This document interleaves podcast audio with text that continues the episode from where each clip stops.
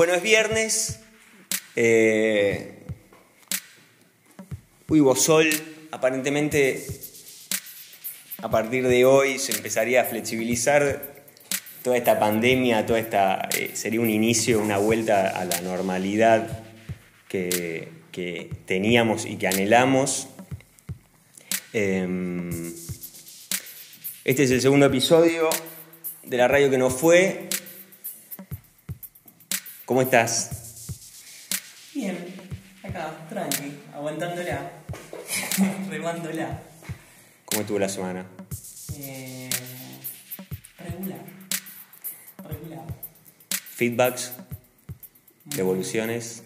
Tuve un par de evoluciones del primer capítulo, eh, ¿Y qué onda? del primer episodio. Y bien, a ver, no tenía grandes eh, expectativas y tampoco anduve preguntando mucho. Mm. Pero bien, aparentemente, qué sé yo, hay gente que pareció copado, Mm. genuino, eh, no sé. No sé si te pasó, yo estuve muy contento con eso porque tuve algunos feedback muy amorosos, súper completos, algunos muy técnicos y otros muy, muy, muy viscerales. Y me pasó que la mayoría, muchos sin conocerse, concordaban en eh, esto que por ahí queríamos lograr de entretener, hacer reír, hacer pensar y que, el que aquel que escucha se sienta parte, como que estaba acá sentado con nosotros conversando. Eh, lo cual, eh, nada, me gustó, me pareció interesante. Dicho esto, hoy sí, hoy, si bien el capítulo, el primer, el primer episodio era, era una intención de, de por ahí presentarnos y eh, dar un pantallazo de, las intenciones que tenemos con este espacio que abrimos. Hoy sí, ya iniciamos eh, la charla con, con un disparador que no, no sale, no salió de nosotros, sino que salió de, de nuestra primera invitada, que está acá con nosotros, Rita. Hola, ¿cómo están? Acércate un toque. Acá estoy, Rita. ¿Todo bien? Bien Rita que vos. había sido mencionada. Rita, que la mencionamos, Sí. que nos corrigió eh, el síndrome del impostor. Ja. Ya tenemos la data, la data eh, Exacta. exacta y que será en algún tema de conversación en otro episodio. Pero hoy eh, lo que nos trae y que, que nos manifestaste con mucho énfasis era esto de hablar de que, Rita, decinos. Yo quiero hablar de rebelión. Sí, Rebelión. quiero hablar de rebelión, de rebeldía, de revolución, de autoridad, eh, de un tema que siempre estuvo eh, muy en mi corazón y en mis así vísceras. Eh, es un tema como que tiene que ver con, también con la anarquía, eh, que es una manera de vivir que yo como intento como seguir de una manera correcta y, y- y cuidadosa, no anarquía en el sentido de me chupa todo un huevo, sino anarquía en el sentido de eso de poder regular eh, la propia autoridad o eh, junto con la autoridad de los otros, una cosa como de apoyo mutuo y Como lo que hablábamos antes, como una, como una rebeldía, una, una anarquía cuidada. ¿no? Exactamente, exactamente. Como algo como de que la rebelión, eh, bueno, hablábamos esto de que la rebelión es como una, un concepto eh, que tiene que ver con esto como de rebelarse a la autoridad.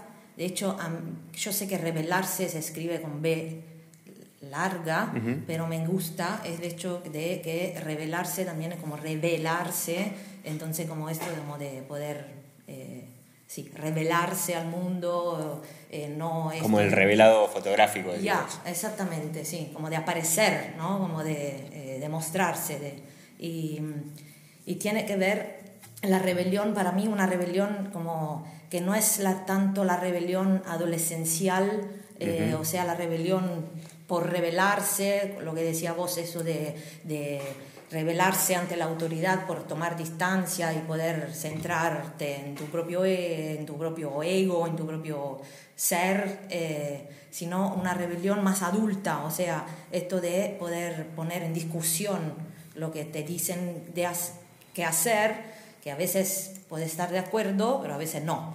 como más dicho. Claro, una rebelión que venga junto con el cuidado, o sea, que no, no es una rebelión de que todo me chupa un huevo y entonces eh, hago lo que se me canta eh, y no me importa nada de nada, ni de mí, ni de los otros, sino una rebelión que viene con el cuidado mutuo y el cuidado de uno también. O sea, que no va con, por la autodestrucción, sino una rebelión que venga por la creatividad, ¿no? Como rebelarse para poder crear otros mundos posibles, imaginar otros mundos posibles y no lo que te dicen que hacer. Destrucción para posterior creación claro, con esas bases. Claro, ahora se usa mucho esta palabra, ¿viste? La deconstrucción en el lugar de la destrucción, que es como... Bueno, es un poco eso, ¿no? O sea, deconstruir, eh, o sea, destruir un montón de estructuras para que esa, esa, esos escombros sí, sean la base de, una nueva, de una nueva construcción. Sí, exactamente. Sí, construir algo nuevo, algo como distinto. Como una rebelión más ahí, más analizada, más, más observada. Sí, me, sale una cosa como, como viste, como... Eh, eh, ¿Viste los artistas o los que hicieron como, que, trajeron como nuevas eh, leyes? No sé, el primero que usó la perspectiva, por ejemplo, por ahí dice que está haciendo, ¿no? Como cosas raras. O, no sé, todos los artistas, los vanguardistas que se revelaron al todo el arte clásico y de repente empezaron a usar, no sé, como Pollock, a tirar... Mm, eh, pintura en una pared, o sea, romper con uh, lo que venía antes, o sea, todas las revoluciones son eh, como, de hecho la palabra revolución viene como también de evolución, como, y entonces romper con, con lo establecido, claro, claro reevolucionar.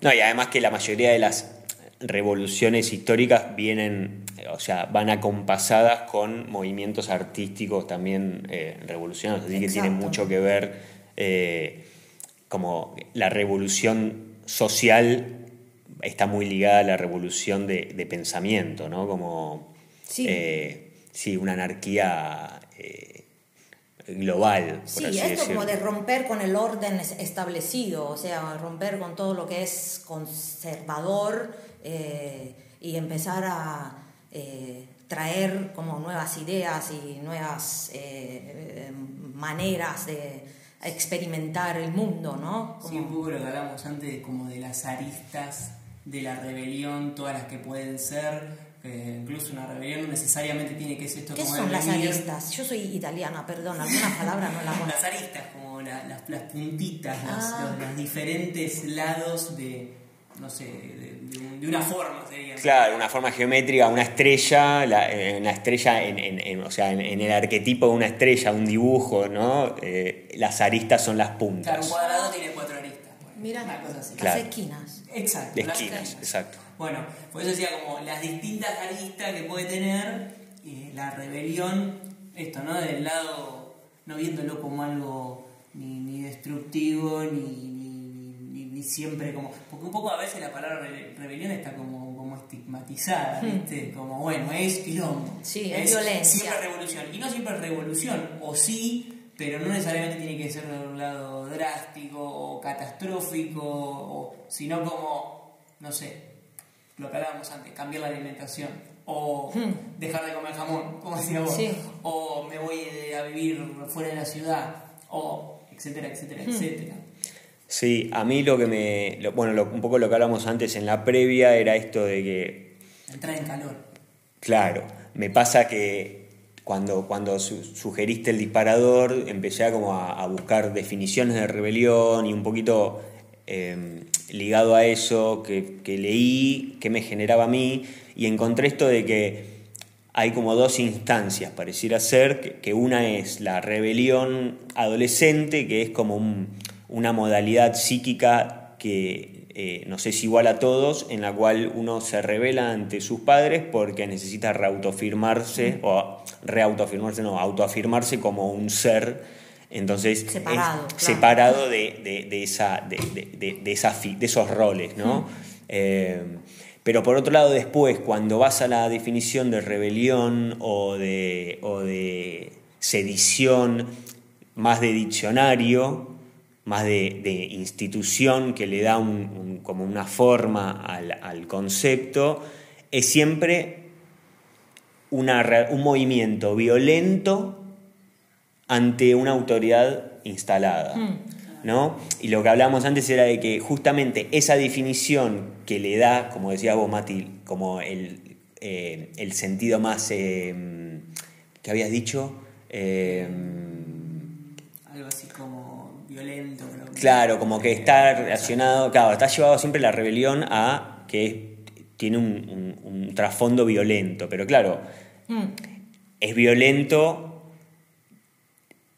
y esa definición está establecida por claro bueno en este caso te lo está te lo está contando te lo está definiendo una institución establecida ligada a, a la autoridad como que siempre es un levantamiento un alzamiento ante una institución o un organismo del estado o a un o a un o a alguien que ejerce eh, Sí, una función pública Sí, claro. alguien que, se- que ejerce poder. De hecho, para mí lo que pasa con la violencia en este caso es como que nos olvidamos que casi siempre las revoluciones violentas o no violentas, porque también hubo revoluciones no violentas, pensamos a Gandhi, eh, pero las revoluciones vienen de un, de un lugar de acabar con la violencia, o sea, acabar con un poder que te está violentando. Claro. Y entonces es la mayoría de las veces la violencia genera violencia, entonces la mayoría de las veces, por ejemplo, lo que está pasando ahora en Estados Unidos con el movimiento Black Lives Matter eh, y hay toda la cosa de I can breathe y todo eso es que bueno, hubo un- como un montón de violencia y en un momento, bueno, se necesita también parar. Como si te pegan, no vas a decir, ay, no me pegue, por como, y no, como si te pegan, tenés que poner un límite y el límite resulta violento, pero viene porque te están establec- como te están imponiendo una violencia Sí, sí, encima, sí, sí, sí. ¿no? Como, o sea, porque vos te sentís violentado y entonces de ahí surge. A mí lo que me interesa es el paso después, o sea, después de poner el Después de límite. Ya, después de la reacción primaria, que es poner el límite, o sea, poner una distancia, eh, es qué sucede después. O sea, seguís violento, seguís pegando, seguís quejándote, seguís poniéndote en el lugar de la víctima eh, violentada o das la vuelta de rosca y empezás a crear. Y, porque en el momento en que tomas distancia en serio de la persona que violenta o de la institución que violenta, eh, ahí es a donde vos tenés que empezar a, A crear, construir. a construir y, eh, y a ver qué hacer con eso. Porque si no, queda todo una, una, una cosa como que queda ahí, no, es- como no es eh, Sí, funcional en un cierto sentido, ¿no? Quedas como quejándote, quejándote y después qué haces con eso. Entonces es como, como cuando uno se enoja, ¿no? Como, eh, me parece que acá estamos hablando de violencia, de enojo, de la furia, todas estas emociones que tienen mala prensa, eh, que pero en- como son, a veces son funcionales, Sí, además que están, o sea, están, entonces... puede tener mala prensa y mirar Sí. para otro lado, pero Ya, Es útil negarla porque además después que la negas en un momento van a explotar. Por y cuando algún lado, explotan sí. es mucho más peligroso de cuando la reconoces y das una patada a una pared, ¿no? Como a una almohada. Y bueno, al, al, al negarla es como una, mm, una olla de presión, ¿no? Comie- Comienza pieza y si en un momento no sacas la válvula, explota. Explota. Y entonces me Y parece... a veces en el mejor de los casos eh, termina saliendo con una trompada a la puerta o con una patada Claro. o cosa. A veces termina Claro. pasando más por adentro Claro. porque uno no la hizo circular y... Y entonces No pasa por el no cuidado. Claro. Exactamente, pero en no cuidado de uno, en no cuidado del otro. Yo soy una que a mí, de, de buena siciliana, la, mi emoción primaria es la ira y la furia, y a veces cuando no la registro a tiempo, termino siendo después hostil con Claro. el entorno y esto me termina angustiando y después Sí. todo mal, ¿no? Pero si la registro a tiempo, la puedo como de hecho yo tengo un cuaderno Encauzar, que lo llamo el como- cuaderno de la, perdón la palabra, el cuaderno de la merda, eh, que es un cuaderno a la mañana cuando me despierto de muy mal humor y siento que la furia está como muy a flor de piel, me pongo a escribir todo toda la casca, es como cuando voy al baño, ¿viste? Me libero. Bueno, Sí, sí, sí. esto en el cuaderno, me empiezo a escribir toda la casca y siento como que me libero de Tal toda cual. esta ¿no? tensión y todo este enojo. eh, y siento que es un enojo también que tiene, que- como estoy enojada, estoy enojada porque llegamos a este punto, eh, porque la humanidad llegamos a este punto como que parece casi de no retorno y, y hay como algo como ahí que no, como que no, no como que me hace como dar la vuelta Como y está no- trabado, Ya, ahí. exacto como que me siento como que estamos Como estancados un perro con la cola, como Sí. ahí como que no, no, Exactamente. no avanzamos ni retrocedamos Sí, ahí en el, en- y en el esto medio. me genera frustración porque, bueno, en un momento, bueno, quiero irme a la ciudad, no me puedo ir de la ciudad, eh, me quiero volver a Italia, no me puedo volver a Italia, eh, quiero ir a, a actuar toda esta imaginación que tengo, o sea, de, de empezar Sí, en serio un cambio. Por no le ahora no está no pudiendo suceder. forma a ninguna de las ideas o no le propone el cuerpo a ninguna de las, de las ideas o de los deseos o la gran mayoría de los deseos que tenés porque no te queda otra, no te queda otra que acatarlo y demás. Y es entendible, pero a mí el otro día me quedé con algo que me dijiste que es esto de qué está pasando que no podemos ver más allá y termina, a ver, porque como tantas otras cosas, lo dijiste vos, tantas otras cosas, eh, esto va a pasar. O sea, ¿qué es lo que está pasando? Que de repente no, no podemos, la gente no está sintiendo o no se permite sentir o no quiere sentir o algo que nada, que esto va a pasar, pero viste como que yo me incluyo, que de repente a veces flasheo películas de ciencia ficción y digo, listo, ya está, de acá hasta que me muera, vamos a andar con barbijo, ¿entendés? no vamos a volver, vamos, Sí. todo va a estar regulado. y- Sí. Y es, yo creo que es Igual el miedo principal y hay también que estar atento porque como hacer el miedo principal de todos, o sea, yo me vuelvo loca cuando digo, cuando todos me dicen, eh, bueno, esto va a durar para largo. Pero ¿por qué todos dicen esto? Como, ¿por qué? ¿Por qué? ¿Cuál, cuál es la base? Por, como, Yo- y es el miedo y entonces me da toda una cosa de la, bueno, que se va, que es peligroso porque se puede actuar esto de la profecía autocumplida. Sí, y- yo creo que es un poco también el miedo a, de alguna manera, caer en la realidad de que todo esto que está pasando va a llevar un montón de cambios para todos. Y hay una gran parte de la sociedad no quiere cambiar. Entonces, esto de esto va, va- creo que es un poco ese discurso de no, esto es para rato y no es bueno y, y hay, hay que esperar, hay que. Sí, está bien. Es prudencial, es como una, como hablamos antes la profilaxis, esto de más vale tipo prevenir que, que curar, pero eventualmente en algún momento va a haber que generar un cambio. Y creo que hay mucho miedo a eso. La, resiste- claro, la Estamos tan focalizados en, el, en, el, en, en lo que está pasando y en el virus en sí, y, y que es como decís vos, Mati, como que no, no o sea, y, y vos, vos también, Rita, como que estamos dando vuelta en lo mismo, en lo mismo, pero bueno, empecemos a proyectar qué va a pasar. Y en vez de estar anhelando la normalidad que teníamos, traigamos de esa normalidad las cosas buenas, pero démonos cuenta que tiene que haber otra normalidad, ¿no? Claro, de hecho, Eh, ah, cuando dijiste, donde empezaste, dijiste, bueno, vamos a volver a la normalidad, yo hice la cara, Claro. ojalá que no, o sea, en el sentido No, bueno, de que pero, estaba todo pero viste mal. que dije, es como el anhelo que tenemos de volver Sí, a lo de antes, pero Yo como terapeuta también lo que siempre digo es que eh, eh, el miedo es la contracara del deseo. O sea, o sea eh, a veces cuando tenemos mucho miedo de una cosa es porque también la, en un cierto sentido la deseamos. O sea, me explico mejor con un ejemplo por ahí. Cuando yo tenía eh, mi primera perra, Wamba, eh, yo tenía todo el tiempo miedo que se muriera. Que se, pero de, de una manera, tipo, me venían paranoias absurdas, tipo que viajaba en el auto, ella estaba atrás y me venían paranoia, tipo que se abría el, eh, la puerta del auto y ella caía la atropellaba, como cosas, viste, como absolutamente irreales. Y en un momento, la buena terapeuta me puse a analizar este miedo, ¿no? Y dije, bueno, ¿qué me aportaría a mí? la muerte de Wamba. O sea, ¿dónde está el deseo ahí? ¿No? Bueno, la muerte de Wamba que me aporta, que me aporta libertad. No tengo más que sacar el perro, puedo viajar todas las veces que quiero.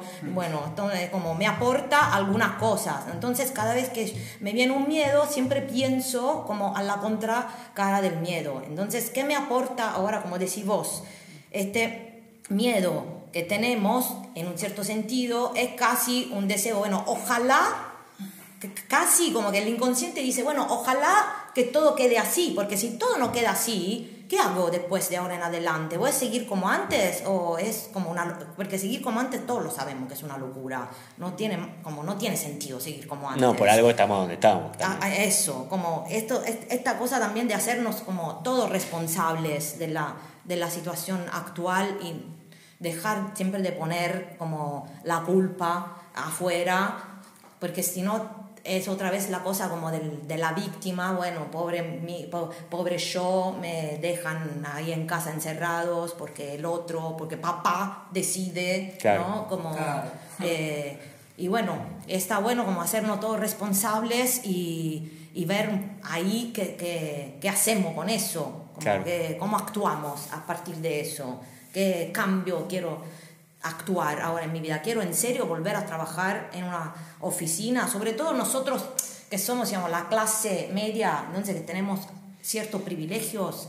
Digo, ¿por qué no aprovechar creativamente de estos privilegios eh, y ver un poco como eso, qué tipo de, de, a partir de este privilegio que tenemos, por ejemplo, tenemos una casa, bueno, puedo alquilar esta casa y con este alquiler eh, irme a una casita como un poquito en una situación a donde el distanciamiento social es mm, como normal, no sé, mis amigas que viven en San Luis. Donde haya más espacio, claro casi no sintieron la pandemia. Dice, ellos van al río, el distanciamiento social es normal, vivo en el campo, no, estoy distante de la gente, ¿no? Como no, no es una cosa que me impone nadie, como que sucede solo. Sí, yo a veces, yo a veces siento que, que es como, no sé, una vez escuché, eh, estaba a, a Sofi, nuestra hermana, estaba hablando de astrología y contaba algo así como que, bueno, es un, toda esta es como una era un poco como de desenmascaramiento. Hmm de un montón de cosas. Y se ha visto muy gráfico en el último tiempo, bueno, ahora, bueno, los pulmones de la tierra, hmm. siempre vemos como estoy con el tema de la alimentación, pero se viene siempre, las religiones, esto de que no se le puede creer a ningún poder político, no le puedes creer a ningún medio, como que todo se está desenmascarando. Y yo creo que un poco esta etapa viene un poco más de desenmascaramiento de cosas tanto más personales como por ejemplo los deseos, como mm. de repente es una etapa en donde me parece que un poquito el trabajo viene más por este lado de decir si todo esto que estaba queriendo, que estaba eligiendo, es verdaderamente lo que yo estoy deseando, existe otra alternativa, no, mm. eh, ¿por qué no lo puedo ver tan fácil de concretar? Mm. Y como ir un poco por ese lado, pero bueno, también es inevitable, es como, es inevitable generar un poco de resistencia como, Sí, de hecho, el, problema no es la resistencia, el problema es como eh, registrarla. Sí. claro, claro, yo estaba pensando... Si no la registras, la resistencia no... la necesidad de ir a, no sé, ir a terapia, ¿viste? Que sí. como, debe estar meritaria que vaya, pero no lo haces. Hmm. Y, lo, y lo procrastinás, y lo procrastinás, y lo procrastinás, y de repente, no sé, pánico. Ya. claro, ¿entendés? Sí, claro, sí. claro. Yo estaba pensando esto de que, que esto que decías vos de, de, la, la, situación en la que estamos y cómo eh, esto nos lleva a o sea, estar en nuestra casa, estar acá, tipo, recluidos y, sin contacto, que nos lleva a, mirar para adentro y a replantearnos y cuestionarnos un montón de decisiones y deseos eh, que tan genuinos son eh, y qué tan instalados son. Y bueno, un poco lo que hablábamos la semana pasada. Y y se me fue, loco. se me fue. Se fue. La semana pasada también. Sí, no, estoy muy, muy, muy, muy neptuniano en cuanto al, al pensamiento.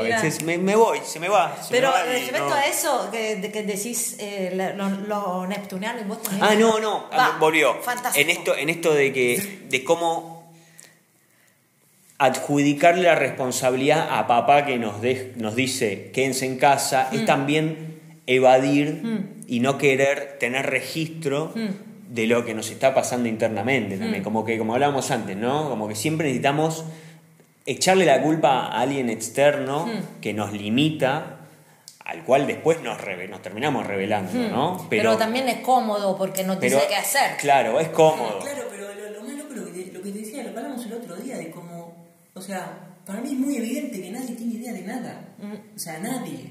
Ni, ni, el, ni el que nos dice, ni, ni- ni los que nos dicen que nos quedemos adentro, ni los que no quieren respetar el quedarse adentro, ni, o sea, nada, es todo, todo, todo de repente se tornó muy absurdo. Claro, es todo muy improvisado. Sí, Y la cosa que está muy bien, porque digo, a mí me parece que a mí me encantaría un poquito más de honestidad, por ejemplo, de parte de los gerentes, ¿no? O sea, que nos dijeran, che, chicos, acá no estamos entendiendo nada, ¿no? Nadie sabe nada, ninguno, es como hay muchas como datas contradictorias, así que vamos por el cuidado, eh, estemos atentos, vamos viendo las causas de esto, o sea, vamos ajustando, por ejemplo, un montón de cosas que tienen que ver con eso, o sea, siempre lo que digo yo, nadie dice que el año pasado se quemaron los dos pulmones de la Tierra como más, como más importante, Amazonia Australia, y de repente sale un virus que nos enferma los pulmones y nadie puede respirar. Y al mismo tiempo en América gritan I can't breathe porque matan a, porque policía, o sea, el orden establecido hace un ejercicio de poder horrible y mata a un tipo que dice I can't breathe. Entonces me parece como que Si la humanidad aire- está ahogada. El cambio climático es como todo, es como esto, estamos ahogados, no damos más. Hay algo con el aire, hay algo, hay algo con, con- con la- el no poder respirar, Sí. eh, con la falta de Y a mí me espacio. parece esto, de hecho estoy haciendo la ahora... opresión, sí, ¿no? estoy haciendo yo una terapia de respiración, o sea, dijo, bueno, vamos un poco registrando justamente el paso posterior al I can't breathe. Vamos respirando, porque yo sí puedo respirar todavía. Y todos podemos respirar todavía. Entonces, está bien denunciar, volviendo a la rebelión, está bien denunciar el hecho que no podemos respirar. Pero después, ¿qué hacemos? Claro. Vamos a ver dónde podemos respirar, qué lugares son los lugares Bueno, a donde donde- podemos respirar. la- ¿Qué sucede con los encuentros clandestinos como este hoy, a donde se genera un poco de Sí, respiro, ¿no? Porque yo también soy como libriana y sin el otro no vivo, no funciono, así como eh, necesito estar con el otro y crear cosas todo el tiempo eh, con el otro y sola. eh, Sí, sí. sí, como una cuestión de, como decíamos, era rebelarse sin quilombo. Sin Sí, la, rebelión cuidada, ¿no? Sí. Irnos de esa definición de diccionario que dice que es Claro. eh, la reacción violenta ante una autoridad, cuando en realidad no, puede ser una, una rebelión que, claro, totalmente sí. pacífica. A mí lo- Exactamente, yo lo relaciono, amorosa, yo lo re- ¿viste? pero yo lo relacioné ponerlo con Gandhi, que vos decías, bueno, Mm. Gandhi, pero a mí me- lo que yo pienso y un poco siento también que a- me da la sensación de que por más pacíficamente que uno se revele, del otro lado, Se vuelven más locos. en, No. en algún punto hay una carencia de argumentos que da paso a la violencia. Pero aparte, sí. Entonces, de alguna manera u otra, en la rebelión, desde el, o sea, desde el que se revela o, el, o desde el lado que, es, eh, que recibe esa rebelión, eh, eh, violencia hay. De algún tipo, verbal, física, eh, fuego, destrucción. eh, pero me parece que es como, es, es esto, es los de- eh, el deseo, el miedo y la, o sea, es algo que se manifiesta, in- que está dentro y que, que también hay que como registrar de que está, Hmm. ¿no? Sí, sí, totalmente. Como, y, y- y experimentarlo, me viene a esto como de la experiencia. ¿viste? Vivirlo, Como, claro. como de la experiencia y de ver un poco como de no quedarse todo el tiempo como en el, esto de la mente. De hecho, me parece que en esta época todo esto de lo virtual es como, en un cierto sentido, está buenísimo, de un lado, porque bueno, nos permite, nos permite a mí, hoy que soy italiana, me permite como conectarme también con mis afectos ahí, que están a 12.000 kilómetros de distancia, pero al mismo tiempo me agota. Como Totalmente. Necesito los cuerpos, necesito la piel, necesito mirar a los ojos, Totalmente. Sí, sí, necesito sí. como sentir el aliento del otro, así como... eh, Sí, sí, sí, sí, sí. No, el Zoom, toda la noche hablo como por Zoom con mi amiga Belén, con mi amigo Shishi, hermoso, pero en un momento no doy más, lo tengo que ver. Y, y fui a verlo este fin de semana, que saqué un permiso y me van a poner en la cárcel por todo esto que estoy diciendo. Que yo quiero creer que no.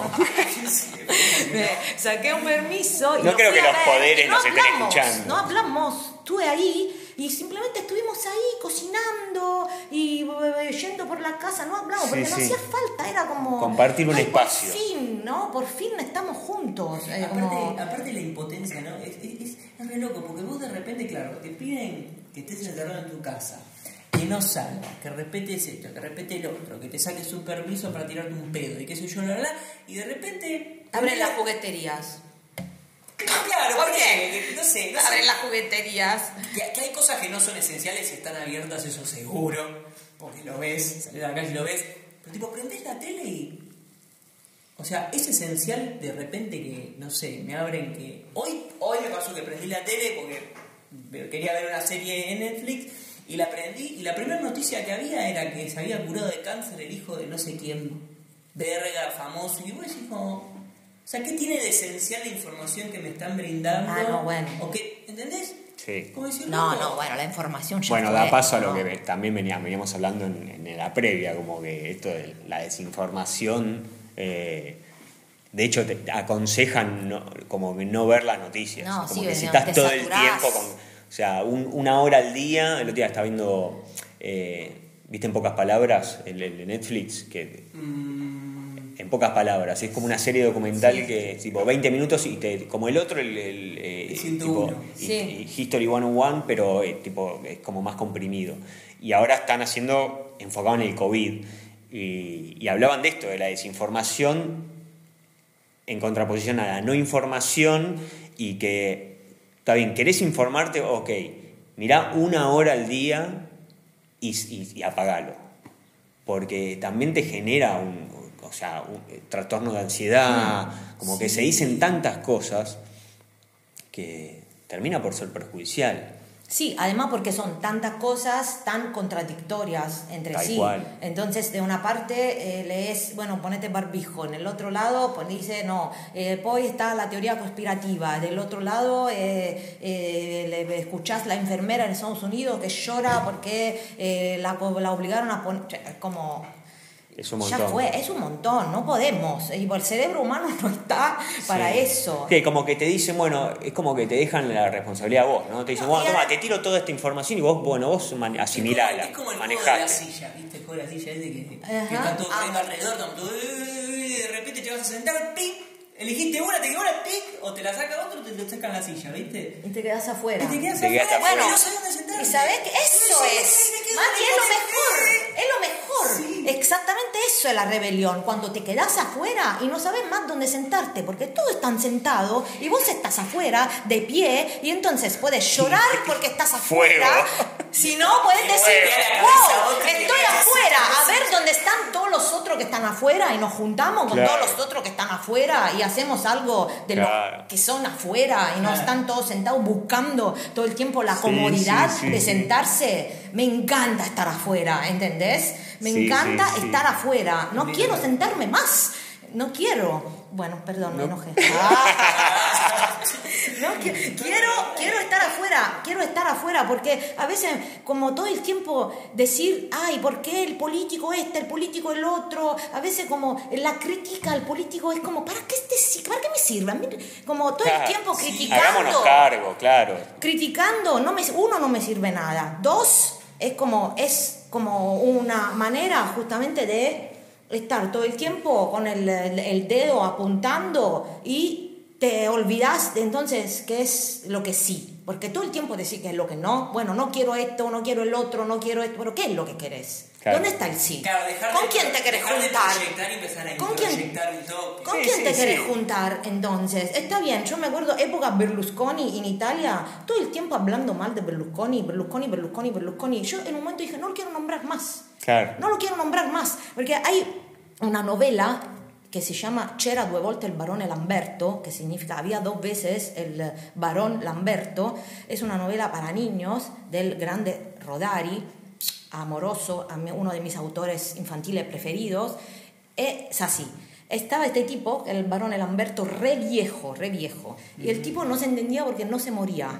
No se moría, no se moría, no se moría nunca. Estaba re viejo y no se moría. Estaba re rico, re viejo, re poderoso. Y el tipo tenía un montón de gente en un sótano escribiendo todo el tiempo su nombre. O sea, el tipo vivía porque lo nombraban. Ahí va. ¿Entendés? Entonces, acá digo, cuando fui, yo dije, no lo voy a nombrar más Berlusconi, no lo voy a nombrar más, ni, ni para bien ni para mal, porque si no, no me enfoco en lo mío, no me enfoco en lo que quiero, ¿qué quiero?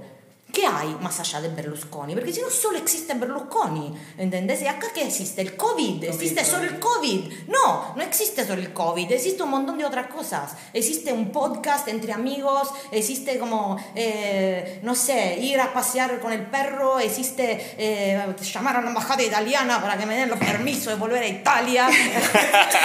existe, existe, existe todo lo que, Sí, ¿no? sí, sí, existe la imaginación, existe como... No Sí, puedo sí, hablar cuando todo el tomamos- tiempo. No No, dejar quiero que- nombrarlo más. Por más que no. parezca que está todo paralizado, no dejar que te, que te paralice. Sí, tomar las riendas también de, de- de- de- y- y de la construcción de nuestra realidad también, Sí, ¿no? Como claro. que Y de la construcción dejamos social de, de de echarle la culpa a realidad. los demás y de "Eh, otra me hago realidad cargo. como entonces yo en un momento de este año pensé viste siempre la bueno cuando voy a estar en el campo que voy a estar bien y voy a tener mi huerta y voy a tener el compost y voy a comer saludable bueno hasta ahora hasta ahí nada hasta ahí como comida chatarra Claro. y fumo Claro, 800 una mil porros y me quemo el cerebro y, y espero el paraíso futuro que nunca llega Claro, claro. no, hacelo ahora. Claro. Pero no tengo Empezá campo, tenés balcón, hacelo Claro, en claro. tu balcón. No, pero vas a traer mosquitos. En el campo también te va a traer mosquitos. Pero Hacé claro, como vas a estar en el campo, decís, bueno, en el campo hay mosquitos, No, pero acá también. hacelo, claro. hacelo,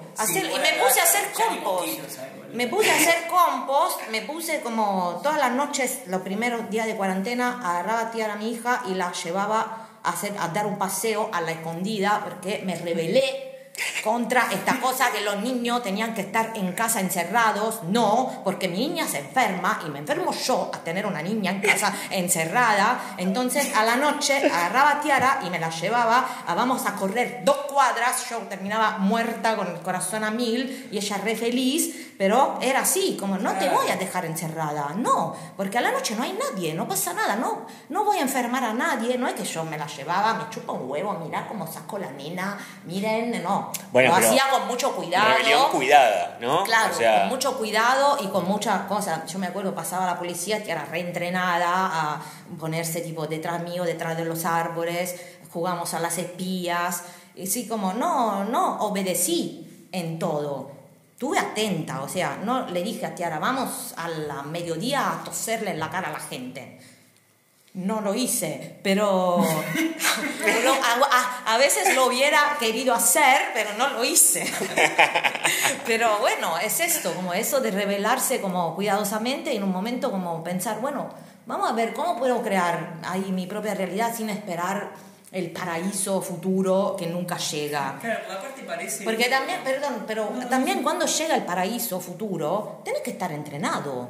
Digo, no es que Totalmente. te vas al campo y bueno, tenés que, Totalmente. la- que que- que trabajar en el campo. Sí, sí, es toda ¿Entendés? una construcción. Entonces, si ya lo hice en mi casa, el compost, ya, bueno, tengo algunos conocimientos, tengo alguna experiencia de eso, ¿no? Como si ya corrí dos cuadras eh, o voy a la bicicleta, no sé, como algo como de estar con el cuerpo listo Sí, Sí, sí, sí, sí. para el- tu imaginación. Si no queda todo ahí como es el paraíso Sí, en un de ideal. los católicos. Claro. Bueno, acá sufro y me castigo porque total cuando Porque me muero, cuando me muero va- voy a ir con, lo- como- Sí, sí, o con sí. las 10.000 ve- ve- vírgenes como los, los islámicos, no sé. Bueno, así no, bueno, sí, o en la India, por ahí, no, no, sí, o sea, la única manera de que se puede aguantar vivir así es por, por, por la, por la religión. Sí. Pues, o sea, está bien, en, en esta vida te tocó este suplicio de 55 grados de calor y, y suciedad, Hmm. ser pero no, no te preocupes que cuando... toca, claro, no claro. te preocupes que cuando te mueras va, va a venir la luz. Claro, tu karma Eh, va a mejorar. Y, Pero y bueno, eso. Qué suplicio también, ¿no? Sí, Eh, Sí, esto de, de vivir sufriendo, como, ¿por qué el, el lo- ya lo mejor va a venir? ¿no? No, lo mejor, Claro. como puede ser que no venga lo mejor Claro. también. Bueno, pero nos lleva mucho, perdón, nos lleva mucho toda esta situación a eso, ¿no? A, eh, a a- tipo, es, no estemos pensando en qué va a pasar después. Empecemos ahora a construir, ¿no? Con eh, lo- cómo va a ser la nueva normalidad, Mm. ¿no? Eh, Es que si no te estás poniendo el ojo en algo, viste, que supuestamente va a llegar o en algo que va a resultar, qué sé yo, y después te estás, entras, entras todo el tiempo como en un círculo vicioso de, de, de, de suposiciones. de suposiciones, de decepción tras decepción, quizás no, pero Frustración. frustración, impotencia. Y hoy el chofer del Uber me tiró una frase que yo dije, A ver. "Es terminadísimo, en algún momento estoy seguro que va a salir en el Y me dijo, la vida es una cobija corta.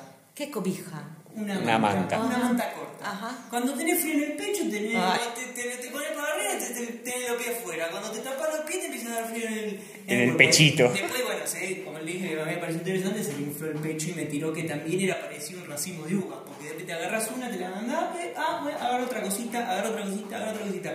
Entonces, un poco también eso, como dejar de, de bueno, de. Se me fue.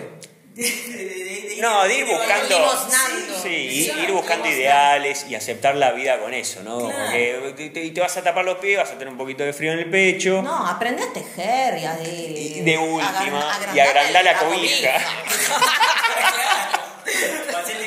Y sí, no te conformes Claro, claro. con, la, con la mantita corta. Claro, claro, que te claro. tiqui, Es como aceptar que hay cosas buenas y malas y las cosas malas a- aprender a tratar de solucionarlas o de, o de superarlas, Sí, sortearlas, trascenderlas, eh, integrarlas, cuaderno, ¿no? la. Claro. Y sí, Es lindo eso de escribir la caca.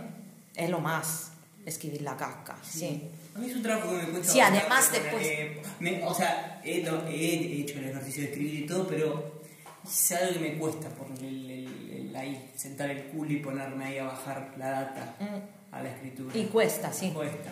Y sí, es una de las Lo- Lo, que resistencias pasa es que me desorganizo, ¿viste? Me Pero- desorganizo. ¿En qué sentido? Y arranca, es como que de repente, es como, bueno, que es un poco también como, como empezar a hablar solo. Pero no sé, me voy.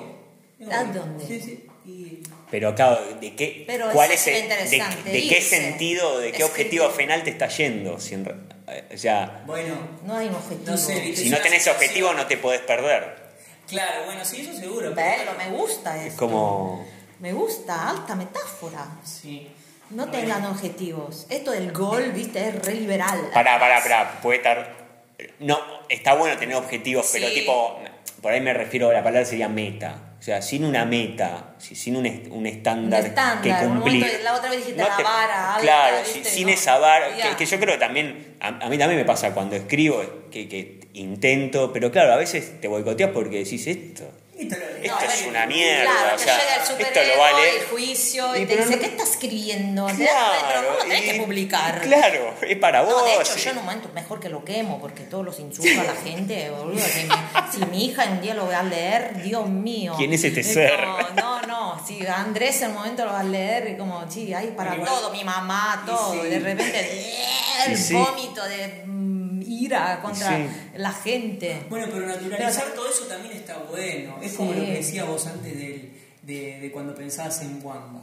Que, a ver, ¿por qué se me dispara este pensamiento? ¿Qué me traería este deseo? Hmm. Este deseo a caer ya libertad, bla, bla, bla. Es un montón de cosas que, sea por un perro o por una persona, Hmm. o sea, te lo trae la vida y, trae, o sea, no hay manera de despojárselo y hay que reconocerlo. Hmm. Entonces, naturalizar que, bueno, capaz que la persona que amás, que capaz que tú sea tu hijo, o tu pareja o lo que sea, de De vez en cuando te rompen las pelotas. Eh, claro, es parte de Es la- normal. Sí, También sí. aceptar que vos rompes las pelotas soberanamente. De tal Claro. Sí. Y bueno, a esto de volver a escribir, es como de vez en cuando sale, sale alguna joya. Como vos- cuando vos escribí, escribí, escribí, escribí. La otra vez, por ejemplo, me salió una frase que a mí me re gustó. Era como algo como que. Eh, como vivir tipo la experiencia del presente como movimiento entre eh, como la nostalgia como de los recuerdos y la y la el entusiasmo de la visión viste como ¿Se entiende? Claro, la- Como que yo soy, sí. siendo como, tengo mucho Sagitario y entonces soy muy visionaria. Me Sí, encanta. construir el presente, ¡Wow! de repente tengo constru- una visión increíble y Vivir no- el, el presente entre la construcción que hacemos del pasado y la proyección del futuro, Sí. como ahí. Exactamente, en este medio. movimiento, ¿viste? Este movimiento entre como... A mí me pasa mucho cuando, ah, como escucho la radio, escucho una, la radio como y ponen temas de los 80, que en mi época, y yo me pongo re nostálgica con tipo Stay con me. Siempre me llama- Stay con me. Amo. Siempre me llamó la atención no. cuál es la época de cada uno. Porque Ay, a, a mí me pasaba con, mi, con, con- con mamá que tipo le, po- le pones. Estás en el auto, ¿no? Le pones Elvis. Esto de mi época, te dice. Le pones Led Zeppelin. Esto de mi época, te dice. Claro. Le pones eh, Sandro. Esto de mi Tipo, como que. las épocas- Guns N' las- claro, las épocas son. de- ¿Cuál es tu época? ¿De los Mi 20 a los época- 30, de los mira, 30 a los época, 40? Claro, mi época, yo nací en el 72, así que en el poner en el eh, fin, fin de 80, eh, 90, eh, fue mi En tu, adolescencia. tu 20s. Claro. O sea, ese es como la- el valor de referencia Claro, cuando uno dice mi todo, época. Todo lo que es, eh, bueno, a partir del rock, todo lo que es Cure, todo lo Claro. que es, eh, no sé, después todo lo que Y yo creo que eh, te la hacen los, re- o sea, los eh, recuerdos. La Duran. Sí, sí, lo que te- lo que te mueve. Never easy. Claro, claro, claro. Escuchaste un tema que a los 5 años te quedó grabado, o a los 6 años te quedó grabado, bueno, capaz que no lo viviste como un- ni un adolescente ni un adulto, pero Sí. te atravesó. Sí, sí, o sea, sí, es sí. una energía que te trajo ese, ese, ese tema, esa banda, ese cantante, ese género que te, te Sí. Y te bueno, cuando pongo la radio, eh, de repente salen temas, viste, wow, ¿te acordás de este tema? Y Claro. de repente te, ay, estás ahí cuando tenía Te haces 18 acordar de años un y no aroma, un un olor, y un- todo estaba mal Una persona. y estaba re angustiada y, y no entendía nada. ¿Ustedes cómo estaban los 18? Yo re mal, Para el orto, me re parece. mal. Recién salía del colegio no entendía nada. En una, y yo me. con el auto. Claro, sí, sí, yo, yo a los 18 nada, en, un, en, un, en una burbuja de, de De pedo, fantasía. eh, Sí, no. No me gusta mirar esas Necesario igual, me- me pero me- me- La sí, ah. La adolescencia y el Sí. paso al, a la adultez. Sí, sí, pa- pa- sí, fue muy traumático, sí, como que la adolescencia muy... Viéndola ahora, por- en el momento, yo me acuerdo ponerla, tipo, la pasé barba en la adolescencia, pero desde, a- desde mi lugar ahora, mirando para atrás, tipo, es... Y ponele, ¿eran rebeldes cuando La eran mayor- adolescentes? ¿Cómo hacían la rebeldía? Yo le cuento un par ahora. Tremendas. Yo, Yo no sé si era rebelde, No, ¿eh? Yo No. era muy rebelde, me metía en quilombos cada tanto. Pero, viste, siempre de boludo, viste, me, me- que, que pegaba, sí, que me pegaba de rebote, viste. Pero no sé, no, no, no, no, no, te- no, yo la verdad no podría decir, ay, si la adolescencia la pasé re bien. No. Nadie la Pero creo que bien. nadie la Yo pasa quiero- bien, sí. Es que en realidad es un que sufrimiento, es adolescencia, ¿no? O sea, Sí. se adolece. Sí, sí, Eh, sí. Pero bueno, sí, es, es- es también el rol que te toca y eh, en que si cómo te agarra y la estructura de cada uno para, para afrontarlo. No sé, pero me- yo lo que veo de los adolescentes de hoy, eh, a ver, no digo, a ver, es, es incomprobable, o sea, es- es- no se pueden comparar generaciones eh, o, o- o vivencias, porque bueno, cada uno vive la cosa según bueno, el filtro. Y también el momento. el ¿no? momento, Yo, no, yo no tenía teléfono, no tenía internet, no tenía nada. pero hay preguntas y cuestiones ahora que los adolescentes se permiten y que incluso nosotros que somos personas re jóvenes ni siquiera nos podíamos permitir todavía. Imagínate muchos años atrás, pero no sé si se entiende lo que digo. Sí, como que nosotros fuimos, nosotros también fuimos la- una de las últimas etapas, uno de los últimos adolescentes de tipo de lo, de lo más tradicional. Me da, me da esa. Nosotros sí, poné, bueno, yo, vos, que venís cuatro o cinco años después que yo, y un par de años más para abajo, mantuvieron esa estructura, ese tipo de adolescencia, y después se em- empezó a deformar todo. eh, no porque esté mal, digo, No, se empezaron no. a permitir un montón de cuestionamientos, de, de hacer un montón de inclusión, como que Sí. Pero no, no, no tuvieron tipo una época eh, en su vida donde sintieron como esto que decís vos, como la rebelión, esto de eh, salir de la, de la autoridad. Yo lo sentí, por ejemplo, a, a mí me pasó muy tarde, por los 29 años. hasta los 29 años, yo, eh, como decís vos, estaba en una nube de pedo, como que sí, había actos rebeldes, eh, pero no, no, no eran conscientes. Igual creo que hasta los 29 estamos todos en una nube. Yo creo que No, hasta no los 29 estaba, estaba a en una 20 nube de A estupidez. los 29 años, Otra que 28, los 15. 29 años, yo empecé, como ustedes dicen, los astrólogos, está, ¿cómo se llama? La vuelta No, esa- todavía no, todavía no, de Urano. todavía no, pero ¿Cómo se la- el, el 28. retorno de Saturno. El retorno de Saturno, eso. Bueno. Pero bueno, a- Saturno a es el padre, 29 ¿no? yo empecé a, a cuestionar, por ejemplo, mi mamá y mi papá, que antes eran perfectos. Claro. Y la cuestioné mal, a mi mamá le hice mierda, ¿entendés? No, bueno, sí. Pobre. Después de unos años de análisis, fui a pedirle perdón. Claro. La verdad que ella se aguantó así como unas cosas, como... Claro, pero no porque ella no se hubiera equivocado, sino porque vos aceptaste que antes de madre es humano. En un y se- momento se, acepté puede equivocar. que no o sea, era claro, que eso era como tipo, claro, Pero, común y claro, corriente, pero de hecho es- fue una madre. la primer rebelión- Es una madre hermosa, con todas sus cosas, pero en un momento como fue tipo, sos una mierda. La primera rebelión es como para autoafirmarnos, ¿no? Y la segunda, que es esa, Sí. es como donde uno en- entiende, integra que, Sí. que esa persona lo tenés que correr del rol que está ocupando en tu vida, sino que además de eso, antes de eso, un montón de años antes de ser eso, era una persona. Sí. Y que tiene Y que un hizo lo mejor que Claro, pudo, y que hizo lo que con las herramientas que tuvo, que es re difícil igual. Sí, más con el papá es más difícil, ¿no? Que con la mamá. Y el y sí. ¿Qué tema? Chan, Y sí. chan, chan.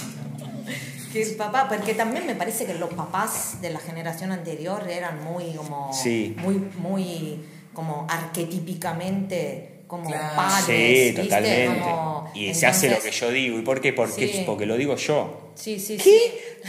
Pero señor, usted es un pelotudo. Pero señor, ¿qué le pasa? Sí, sí, era muy como y más y distantes y nada de mimo, eh, la madre siempre estuvieron. Sí, sí, Ahora sí, ya sí. no pasa más, yo veo padres re amorosos que Totalmente. se preocupan y no, pero antes era como una cosa Totalmente. de Por de- suerte. te doy una pa como ¿cómo se llama La mano. paca, ya. No, La mano. Hijo, la mano. No. Tipo, ¿qué? Sí, sí. Dame un Bueno, abracito. de hecho, hablábamos el otro día, algo de, de esta tendencia como de que, de que los padres, de que el paternar y el maternar, por así decirlo, estaban Eran muy divididos, sí. Claro, muy, eran como dos cosas muy opuestas y como que hay ahora algo que está empezando a aparecer y que bueno, que le falta todavía un montón, pero de que de que los padres, que el hombre se dé cuenta de que o sea, de que también puede maternar. De Sí, que, de también debe, puede probar de que puede. ternura, que también Sí, puede probar angustia, que también puede Claro, probar pero- inseguridad, pero ¿no? Antes es una, carga. Creo que adjudicarle el hecho de la ternura a, maternar es como se- hacer un separatismo. Como, Y en realidad es que no, eh, es, Criar. es, criar y, Sí, y sí. permitirse desde el rol masculino eh, aportar ternura en, en la, en una educación, Sí, en sentir una formación. también ternura. Permitirse sentir. Acompañar, Sentir en general, Claro. claro. acompañar también me parece. como- Porque antes el, el padre es como, no, yo no siento, yo pienso. Y la mujer Claro. es la que siente y no piensa, ¿no? Como al revés. Cual. Sí, más también. Decido. Sí, sí, Sí. yo, yo pro- tipo proveo y dictamino. Mm, Y bueno, y te- si vas a llorar, llora con, con, con, tu, tu madre. mamá. Si sos horrible. mujer, si sos mm, varón, no llores. Además, También. además, También. hay que no llores como una mujercita. Claro. Pero bueno, ya es un, un tema para. ¿Ustedes lloran? Un montón. Sí. Bueno, Muy yo bien. particularmente, bueno, en- entiendo por mis hermanes astrólogos que estoy en, en, en este, saliendo de este returnito de... ¿No, returnito? No, ¿qué saliendo? Retornito de... Bueno, estaba saliendo. Sí, eh, no, boludo, yo la compro el- en unos 6 meses de 31. Y ya voy a estar saliendo. Pero hasta los 33. Ah, sí. Ah, bueno, El depende- retorno, el retorno empieza a los 29, pero si. Puede empezar 29, antes. sí, 28. Depende. Depende la depende salida la, que te dé. Depende la vuelta. hasta- bueno, en Si, fin. si, en ese, si ahí no lo ahí- viene a los 33 y te ¿Qué pega una trompada. Bueno, para- ahora te lo explico. Yo lo que digo ya. Que en, este, en esta etapa de mi vida estoy llorando muchísimo. Muy bien. Muchis- sí, sí.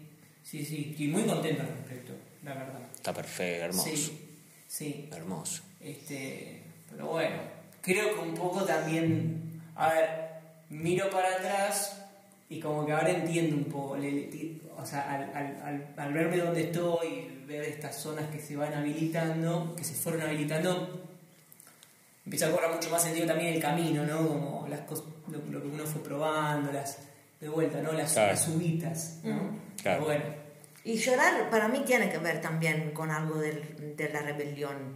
Porque yo con el llorar me remite mucho como a eso, como de poder sacar ¿no? todo lo, lo que está adentro. Bueno, remite a la pataleta, remite a lo que puede ser la frustración, ¿no? El niño que llora es un niño Totalmente. frustrado, así enojado, ¿no? Sí, algo Como- incontrolable. Sí, sale. esta cosa de llorar desconsoladamente, como algo como del... No sé, yo la otra vez estaba como en la cama llorando, como diciendo, por favor, así como tipo gritando, como loca, y, y después me sentí re bien, como dije, ay, ay, qué maravilla, pero en el momento que te quieren matar, ¿viste? Como Sí. cuando lloras así, como... ay. Pero tiene que ver con esta cosa tipo... Sí, sí, para nosotros puntualmente como, como hombre, eh, empezar a aceptar el llanto y a naturalizarlo y a, y a explicitarlo, decir, hey, lloré, es, para nosotros es un montón, porque siempre estuvo como esa connotación como Mariquita, sensible y marica, puto, que no, ¿cómo vas a llorar? Y no, hermano, o sea, tenés ahí ese, ese cruzado en la garganta, lo tenés que sacar. Y, sí, y- es mi parte para- marica y me encanta Ni siquiera, sí, sí, en mi parte sensible. o sea, lo que- te decía el otro día, te decía a los dos, lo, esto lo de la, lo frágil de la masculinidad, ¿viste? Que esto de que, de que vos te corres un poquito o te corrías un poquito de lo que estaba considerado como masculino y ya, ¿viste? Listo. Sos, sos puto, sos de lo que sea, ¿viste? Sos, sos- sos afeminado. Y sí, soy re afeminado y me encanta y nada. O sea, morite vos, no se ve. Claro. Yo voy a llorar, yo voy a llorar. Claro, claro, sí, ¿Entendés? pero, sí, problema tuyo en Claro. realidad, ¿no? o sea, problema del otro, O sea, ya, sí. ya fue. Pero bueno, sí. Bueno, a llorar, a llorar. Sí, estamos como, eh, mira, 56, 48, 49, 50. Montón. Estábamos ya. Re bien. Arrancamos ahí raro, pero ¿Te parece? sí. No. No, para mí fluyó.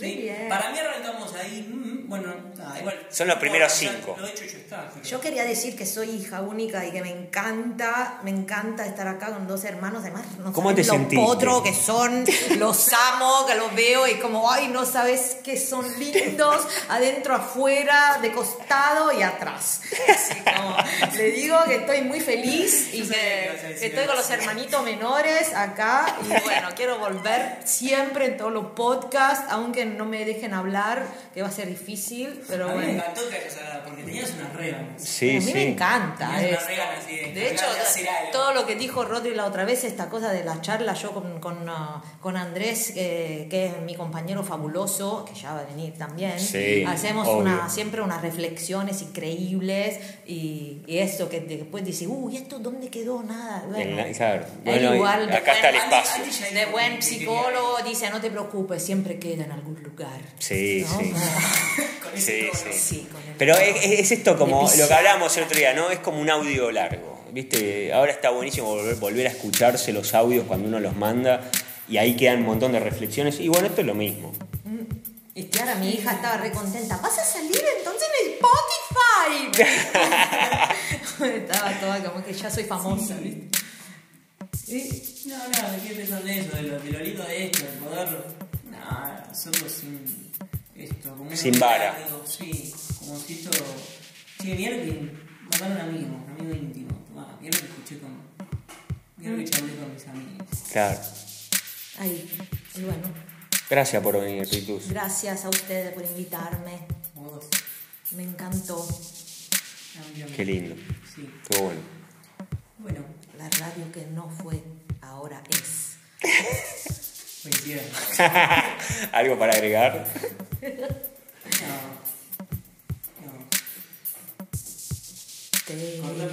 No. No. Bueno, bueno, hasta luego.